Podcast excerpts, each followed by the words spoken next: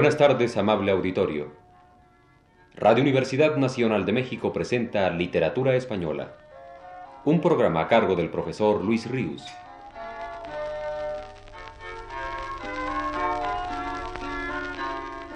El profesor Luis Ríos nos dice en su texto más reciente.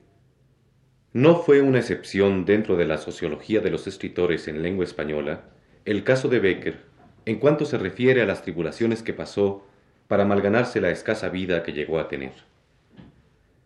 Ya la semana pasada me refería a las distintas actividades de escritor que tuvo que emprender para procurarse algún ingreso económico. Periodismo, biografías de los diputados constituyentes, adaptaciones teatrales, libretos de zarzuela, y todo ello, claro, sin fortuna. Como tantos y tantos escritores y poetas de entonces y de ahora, también recurrió a la burocracia alguna vez, merced a los buenos oficios de un amigo, para tener un sueldo, por exiguo que fuese, con que ayudarse a remediar las necesidades más primarias. Pero el sentido del deber, así, entre comillas, de sus jefes, no se avenía con la ineptitud del poeta para esa clase de ocupación. Duró muy poco ese mezquino alivio pecuniario. Gonzalo Correa, el gran amigo de Becker, nos ha dejado testimonio de ello contándonoslo así.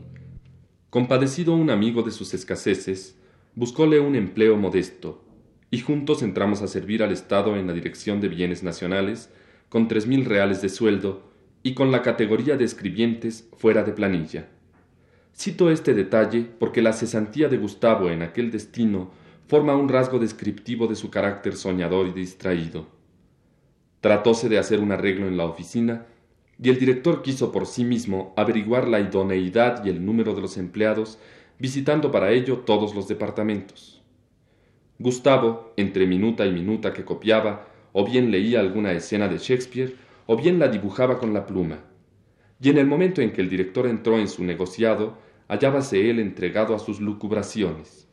Como sus dibujos eran admirables, ya se habían hecho casos de atención para todos que se disputaban el poseerlos, aguardando a que los concluyera, mientras seguían con la vista aquella mano segura y firme, que sabía con cuatro rasgos de pluma hacer figuras tan bien acabadas. El director se unió al grupo, y después de observar atentamente aquel tan raro expediente en una oficina de bienes nacionales, preguntó a Gustavo, que seguía dibujando. ¿Y qué es esto? Gustavo, sin volverse y señalando sus muñecos, respondió esta es Ofelia que va deshojando su corona. Este tío es un sepulturero. Más allá. En esto observó Gustavo que todo el mundo se había puesto de pie y que el silencio era general. Volvió lentamente el rostro y.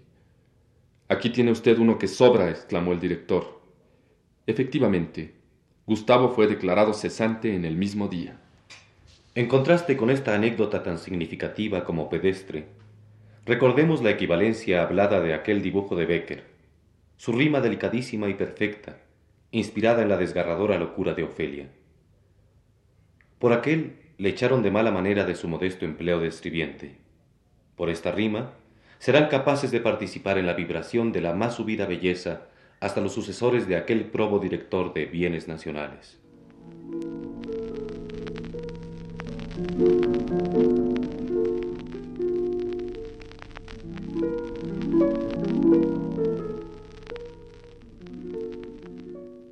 Como la brisa que la sangre orea sobre el oscuro campo de batalla, cargada de perfumes y armonías, en el silencio de la noche baja, símbolo del dolor y la ternura, del bardo inglés en el horrible drama, la dulce Ofelia, la razón perdida, cogiendo flores y cantando pasa.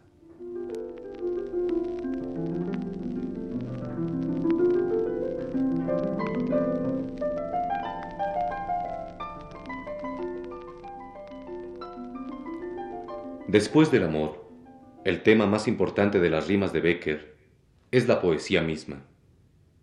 Esa indefinible emoción, esa vibración del espíritu, esa intuición trémula de la belleza, constituye muchas veces en Becker el motivo de su expresión y su expresión misma. A partir de Becker, Esto no ha de ser infrecuente en los poetas de habla española. Pensemos, por ejemplo, en Juan Ramón Jiménez. Escuchemos algunas de las rimas a las que aludo.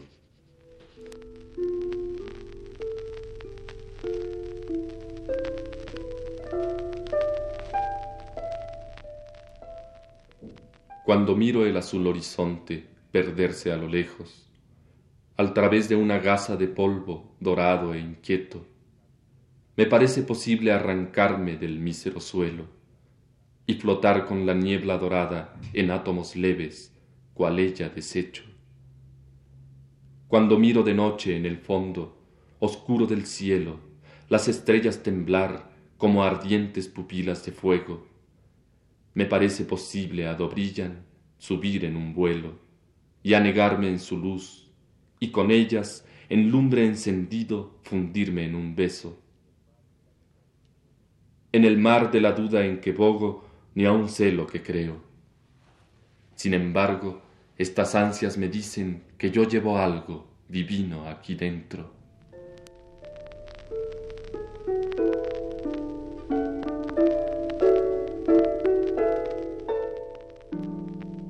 Espíritu sin nombre, indefinible esencia, yo vivo con la vida sin formas de la idea. Yo nado en vacío, del sol tiemblo en la hoguera, palpito entre las sombras y floto con las nieblas. Yo soy el fleco de oro de la lejana estrella. Yo soy de la alta luna la luz tibia y serena. Yo soy la ardiente nube que en el ocaso ondea. Yo soy del astro errante la luminosa estela.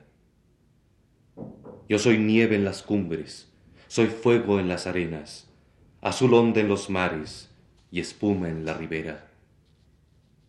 En el laúd soy nota, perfume en la violeta, fugaz llama en las tumbas y en las ruinas hiedra.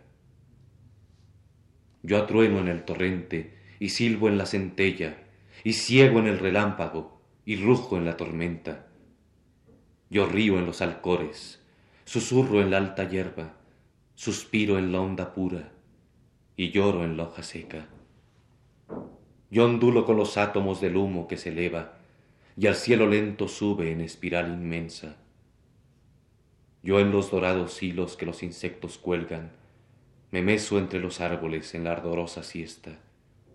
Yo corro tras las ninfas que en la corriente fresca del cristalino arroyo desnudas juguetean. Yo en bosques de corales que alfombran blancas perlas, persigo en el océano las náyades ligeras. Yo en las cavernas cóncavas do el sol nunca penetra, mezclándome a los gnomos contemplo sus riquezas. Yo busco de los siglos las ya borradas huellas, y sé de esos imperios de que ni el nombre queda yo sigo en raudo vértigo los mundos que voltean, y mi pupila abarca la creación entera. Yo sé de esas regiones a un rumor no llega, y donde informes astros de vida un soplo esperan. Yo soy sobre el abismo el puente que atraviesa, yo soy la ignota escala que el cielo une a la tierra. Yo soy el invisible anillo que sujeta el mundo de la forma al mundo de la idea. Yo en fin soy ese espíritu, desconocida esencia, perfume misterioso, de qué es vaso el poeta.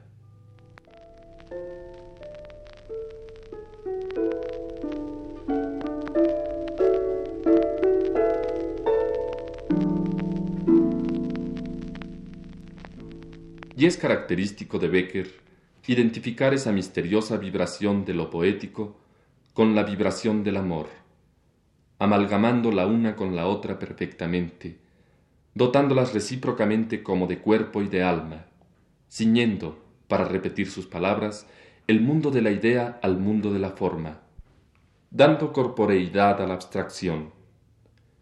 Díganlo si no, estas tres rimas famosas.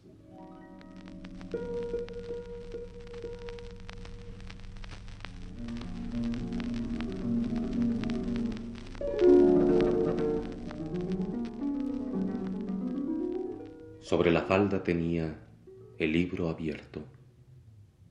En mi mejilla tocaban sus rizos negros. No veíamos las letras ninguno, creo, mas guardábamos entrambos hondo silencio. ¿Cuánto duró? Ni aun entonces pude saberlo. Solo sé que no se oía más que el aliento que apresurado escapaba del labio seco. Solo sé que nos volvimos los dos a un tiempo y nuestros ojos se hallaron y sonó un beso. Creación de Dante era el libro. Era su infierno. Cuando a él bajamos los ojos, yo dije trémulo, ¿comprendes ya que un poema cabe en un verso? Y ella respondió encendida, ya lo comprendo.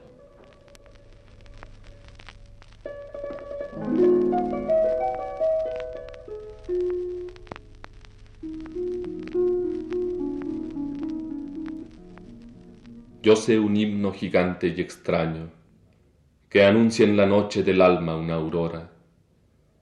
Y estas páginas son de ese himno, cadencias que el aire dilata en las sombras. Yo quisiera escribirlo del hombre domando el rebelde, mezquino idioma, con palabras que fuesen a un tiempo suspiros y risas, colores y notas. Pero en vano es luchar que no hay cifra capaz de encerrarlo, y apenas, oh hermosa, si teniendo en mis manos las tuyas, pudiera al oído cantártelo a solas.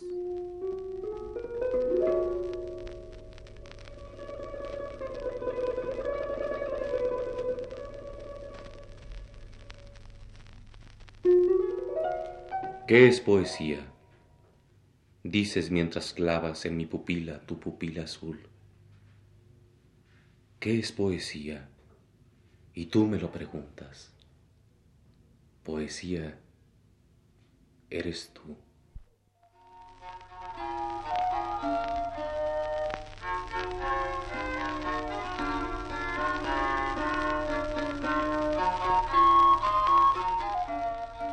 Radio Universidad Nacional de México presentó Literatura Española, un programa a cargo del profesor Luis Ríos.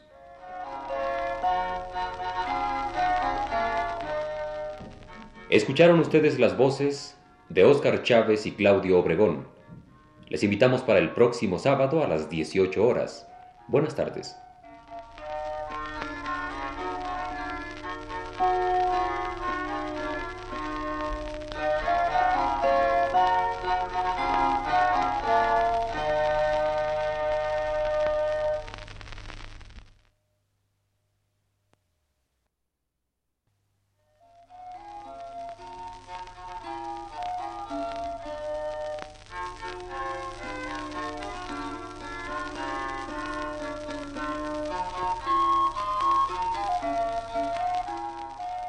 Buenas tardes, amable auditorio. Radio Universidad Nacional de México presenta Literatura Española, un programa a cargo del profesor Luis Ríos.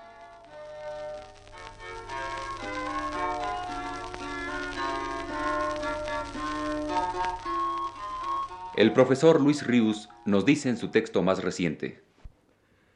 Es característico de Gustavo Adolfo Becker, decía en la plática de la semana pasada, Identificar la misteriosa vibración de lo poético con la vibración del amor, dotándolas recíprocamente como de cuerpo y alma, ciñendo, para repetir sus propias palabras, el mundo de la idea, el mundo de la forma, dando corporeidad a la abstracción.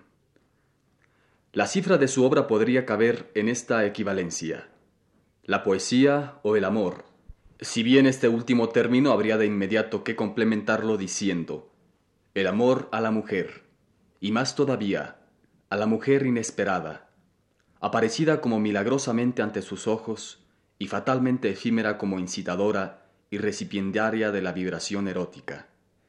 Vibración encendida, luminosa, que interrumpe, cuando se produce, la quietud del mundo, el orden de las cosas, así como el prodigio o el milagro, es el amor para Becker. Es preciso recordar la rima famosa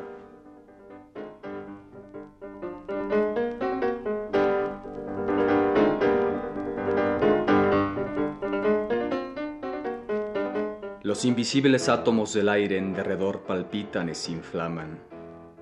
El cielo se deshace en rayos de oro. La tierra se estremece alborozada. Oigo flotando en olas de armonía rumor de besos y batir de alas. Mis párpados se cierran. ¿Qué sucede? Es el amor que pasa.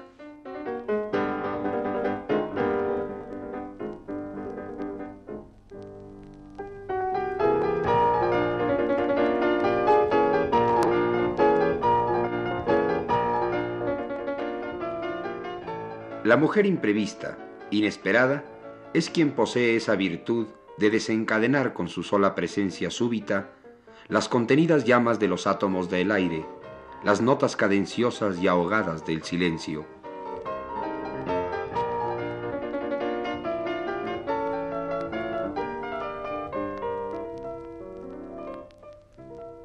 Pasaba arrolladora en su hermosura y el paso le dejé. Ni aun mirarla me volví, no obstante, algo mi oído murmuró.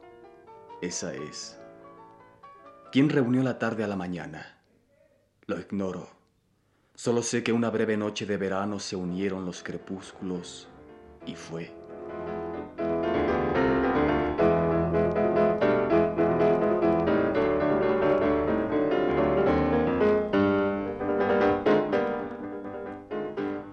Contraste doloroso con la intensidad de esa vibración única de poesía y amor, el poeta intuye como condición suya irremediable la fugacidad. La vida se ofrece así, como un largo nacer y acabar, como un alterno renacer y aniquilarse, la vida verdaderamente merecedora al fin y al cabo de vivirse. Aquella que desdeña cualquier otra actividad que no sea inflamarse de amor, como los átomos del aire, no desdeña Becker, para sugerir esto, referirlo a una experiencia concreta, a una particular historia vagamente aludida, y así dice.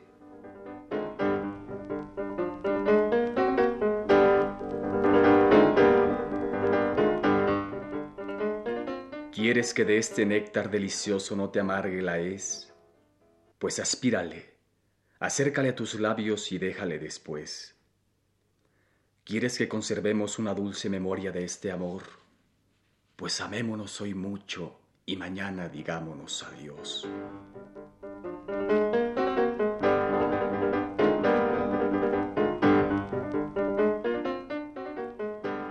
Esta fugacidad intuida es, paradójicamente, si condición ineludible para que el amor exista, fuente de pesadumbre honda y de continuo rebrotada para el siervo del amor, que a veces le hace clamar desesperadamente.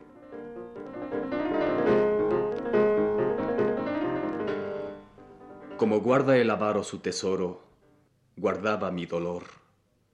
Yo quería probar que hay algo eterno, a la que eterno me juró su amor.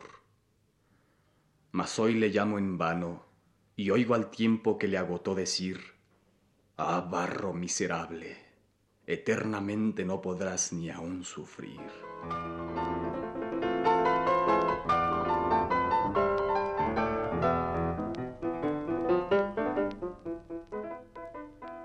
En otras ocasiones, el poeta, en su desesperación por esa muerte escondida que trae consigo el amor al nacer para poderse realizar, se achaca a sí mismo tan dolorosa virtud, sintiéndose la encarnación de un lejano e inescrutable maleficio.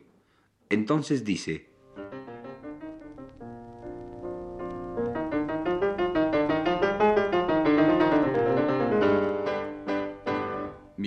es un erial, flor que toco se deshoja, que en mi camino fatal alguien va sembrando el mal para que yo lo recoja.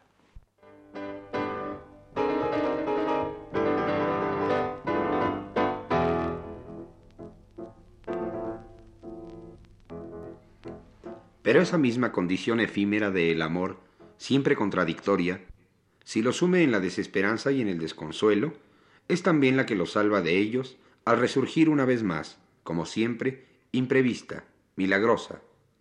El ciclo se completa renaciendo de la larga congoja y soledad que mientras se vive parece definitiva, y así le canta a Casta.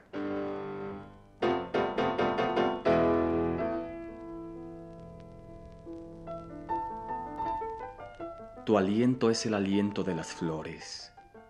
Tu voz es de los cisnes la armonía. Es tu mirada el esplendor del día y el color de la rosa es tu color. Tú prestas nueva vida y esperanza a un corazón para el amor ya muerto. Tú creces de mi vida en el desierto como crece en el páramo la flor.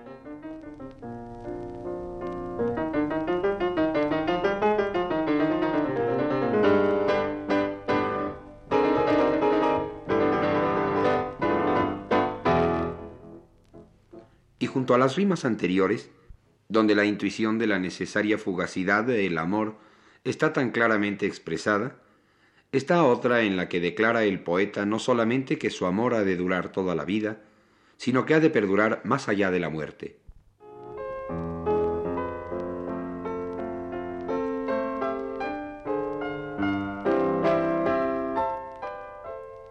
Podrá nublarse el sol eternamente, podrá secarse en un instante el mar, podrá romperse el eje de la tierra como un débil cristal. Todo sucederá. Podrá la muerte cubrirme con su fúnebre crespón, pero jamás en mí podrá apagarse la llama de tu amor.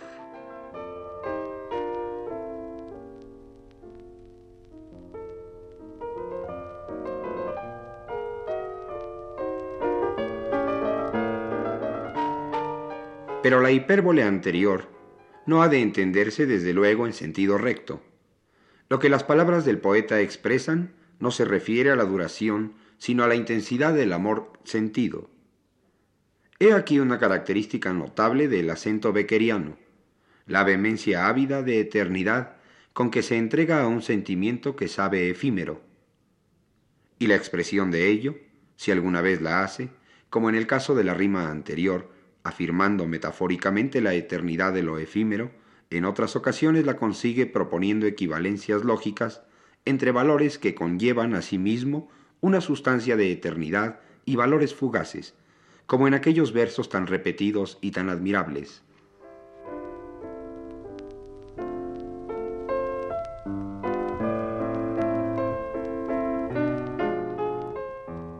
Por una mirada un mundo, por una sonrisa un cielo, por un beso, yo no sé qué te diera por un beso.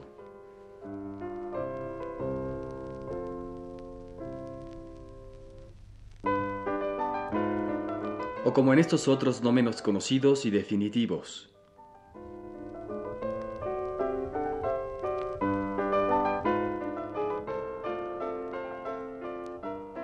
Hoy la tierra y los cielos me sonríen, hoy llega al fondo de mi alma el sol, hoy la he visto, la he visto y me ha mirado, hoy creo en Dios.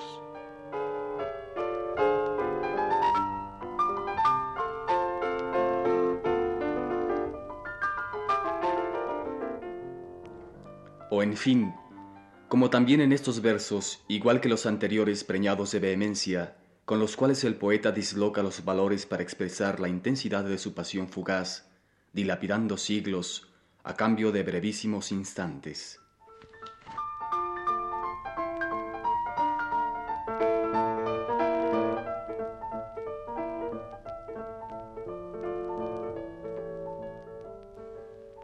Cuando en la noche te envuelven las alas de tul del sueño, y tus teñidas pestañas semejan arcos de ébano, por escuchar los latidos de tu corazón inquieto y reclinar tu dormida cabeza sobre mi pecho, diera alma mía cuanto poseo, la luz, el aire y el pensamiento. Cuando se clavan tus ojos en un invisible objeto y tus labios ilumina de una sonrisa el reflejo, por leer sobre tu frente el callado pensamiento que pasa como la nube del mar sobre el ancho espejo, diera alma mía cuanto deseo, la fama, el oro, la gloria, el genio. Cuando enmudece tu lengua y se apresura tu aliento, y tus mejillas se encienden y entornas tus ojos negros, por ver entre tus pestañas brillar con húmedo fuego, la ardiente chispa que brota del volcán de los deseos, diera alma mía por cuanto espero la fe, el espíritu, la tierra y el cielo.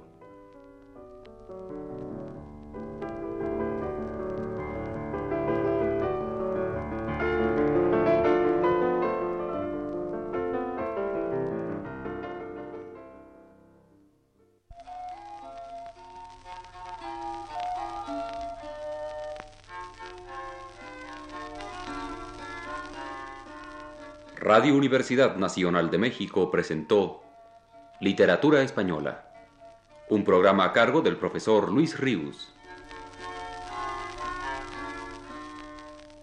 Leyeron los poemas José Estrada y Raúl Velázquez. Les invitamos para el próximo sábado a las 18 horas. Buenas tardes.